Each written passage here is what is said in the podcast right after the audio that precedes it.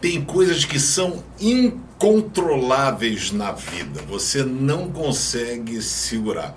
Às vezes você consegue fazer uma dieta, você consegue ficar restrito ou restringir alguns alimentos, você consegue talvez ficar sem malhar e academia, sem comer, não vou mais comer carne, eu não vou mais comer isso, não vou mais fazer aquilo, mas você não consegue controlar a ansiedade que fica no seu coração. A ansiedade gera várias coisas, transtornos variados, né? Então, toque, transtorno de ansiedade generalizada, pai, você está falando com um cara aqui que é extremamente ansioso, né?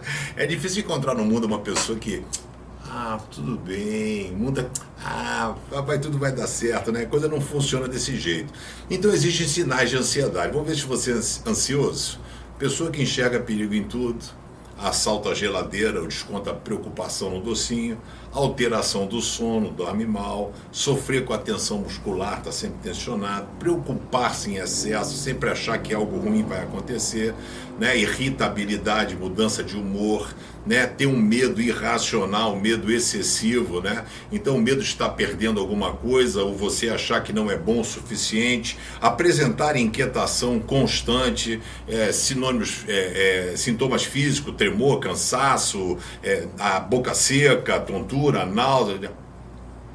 Peguei você, né? Com certeza você deve ter pelo menos umas três ou quatro desses. E aí, Mateus 6, Jesus disse: Não andeis ansiosos. E esse é o desafio. Quer dizer, como é que eu faço para conseguir vencer algo que às vezes foge ao meu controle? A partir do momento em que você vai soltando a corda e permitindo com que Jesus puxe você para perto dele, ele vai suprir todas as nossas necessidades. Então a gente aprende com o apóstolo Pedro, ele diz que a gente deve pegar a ansiedade e jogar no peito de Jesus, assim, arremessando, jogando, lançando sobre ele toda, não vai parte, toda a vossa ansiedade, porque ele tem cuidado de vós. Então Deus quer cuidar de você mas na maioria das vezes a gente não deixa.